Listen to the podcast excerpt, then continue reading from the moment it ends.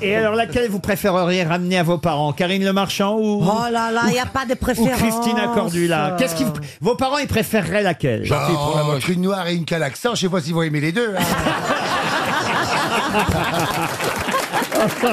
Oh, ils sont très tolérants, vos parents Oui, oui, je pense que ça, ça sera un moindre mal hein, par rapport à tout ce qu'on leur a déjà fait. euh.